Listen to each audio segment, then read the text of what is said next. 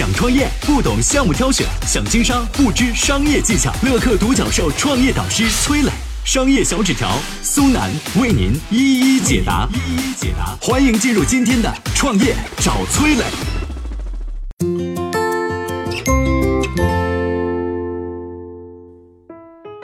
牛奶你喜欢喝蒙牛还是伊利呢？但其实无论挑哪家，都躲不开一个叫牛根生的人。他是如何成为中国的乳业教父的？有请崔磊，有请崔磊。您知道吗？中国乳业的两大品牌蒙牛和伊利，其实啊都跟一个叫做牛根生的人有关。三十八岁出任伊利副总裁，四十一岁创办蒙牛。牛根生取得的成绩让人羡慕，但是他的前半生却堪称曲折。一九五八年，一个单眼皮的男生啊，在内蒙古呼和浩特一户秦姓的人家出生了。那年啊，由牧民组织起来的养牛小组改编成了牛奶厂，高峰时期拥有一千一百六十头奶牛，日产牛奶七百公斤，满足了牧民的基本温饱不成问题。老百姓间很快分出了有牛和没牛的两种家庭。男娃的养父母就属于有牛家庭，所以给男娃起了一个自带大草原朴实气息的名字——牛根生。长到十八岁，养父母先后去世，牛根生无人管教，经常因为打架被关进去。大约是里边的教育有些成效，出狱后的牛根生踏踏实实的进入了牛奶厂，当起了一名洗瓶工。这一年呢，厂里边换了一个新书记，叫做郑俊怀，是一名在那个年代非常金贵的大学生。奶牛场底子不错，在郑俊怀带领的一番改革下，逐渐有了起色。为了激励员工，郑俊怀隔三差五的就要开一次动员大会。可惜呢，工人的普遍文化水平不高，对于励志的鸡汤兴趣寥寥。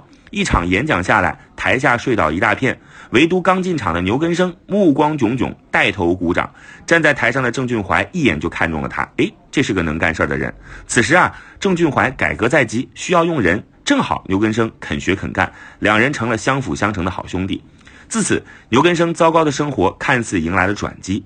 一九九三年，奶厂进行了股份制改造，名字也换了，改叫伊利。郑俊怀和牛根生也成了住在上下楼的邻居，关系进一步拉近。在两兄弟的共同努力下，一九九六年三月，伊利在上交所挂牌上市。次年，伊利集团成立。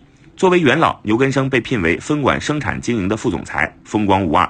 公司还拨款十八万给他配了一辆桑塔纳轿车。要知道，那个年代的桑塔纳放在今天就是一辆劳斯莱斯啊。但是牛根生却用这个钱买下了两辆客车和两辆小货车，用来接送员工上下班和运输货物。此举啊，赢得了员工们一片赞扬。郑俊怀不知牛根生葫芦里卖的是什么药，但是牛根生分管的业务利润连年翻番啊，他也不方便说什么。但好景却只持续了两年。董事长郑俊怀发现这牛根生的声望和业务能力已经动摇了他的地位，便开始想方设法限制他的权利。牛根生发现啊，就算是调动很小一部分的资金，都要经过好几个部门的流程，甚至买把扫帚都得打报告审批。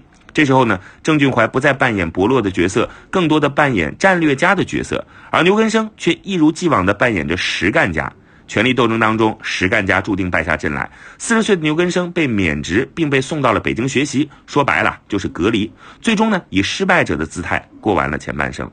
但是呢，草原汉子牛根生不认命，完成任务回到呼市后，创立了蒙牛，并且在短短七年之内逆袭成为行业的老大。他是怎么做到的呢？我们有请商业小纸条。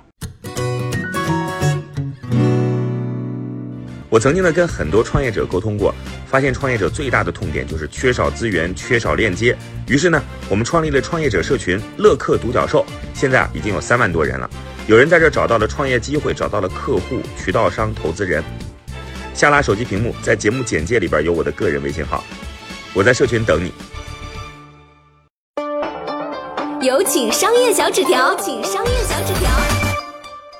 刚回到呼和浩特的牛根生，万万没想到，之后七年自己竟然能够在这片跌倒的土地上重新站起来，创立蒙牛，并且超过伊利。那么这一次完美的逆袭，归功于他五次叫借力。第一次借力，借兄弟齐心之力。一九九一年，刚从北京回到呼市的牛根生静坐家中思考出路，突然来了十几个他在伊利总部的这个旧同事，以前这些人是他的部下，这些人呢？在牛根生出走的时候，已经是分厂的这个副总级别的领导层了，算得上是这个行业里的顶尖人才。更令老牛没想到的是，这十几个人筹了一百多万，发誓要跟牛根生一起成立自己的乳业品牌。兄弟们诚意满满，牛根生自然不好推辞啊，黄袍加身的感觉。一九九九年一月份，在一间五十三平方米的民房之内，蒙牛拉开了快速发展的序幕。啊，另一头呢，得知这个消息的郑俊怀啊，发出了嘲讽，说什么？哈，一百万，一百万，你能干什么事儿？但他没想到的是，牛根生的公司一成立，伊利的生产、销售、技术人员纷纷前去投奔，几个月时间，竟然有三百多人到了老牛的手下。就这样，蒙牛很快组建好了从生产到销售的一个完整团队。来说第二次借力，叫借合作伙伴之力。万事开头难，刚成立的蒙牛无市场、无工厂、无奶源，属于三无创业，唯一不缺的就手里有点人啊。于是老牛决定借力经营，用人才换资源。但是因为郑俊怀从中作梗，几次谈判都搅黄。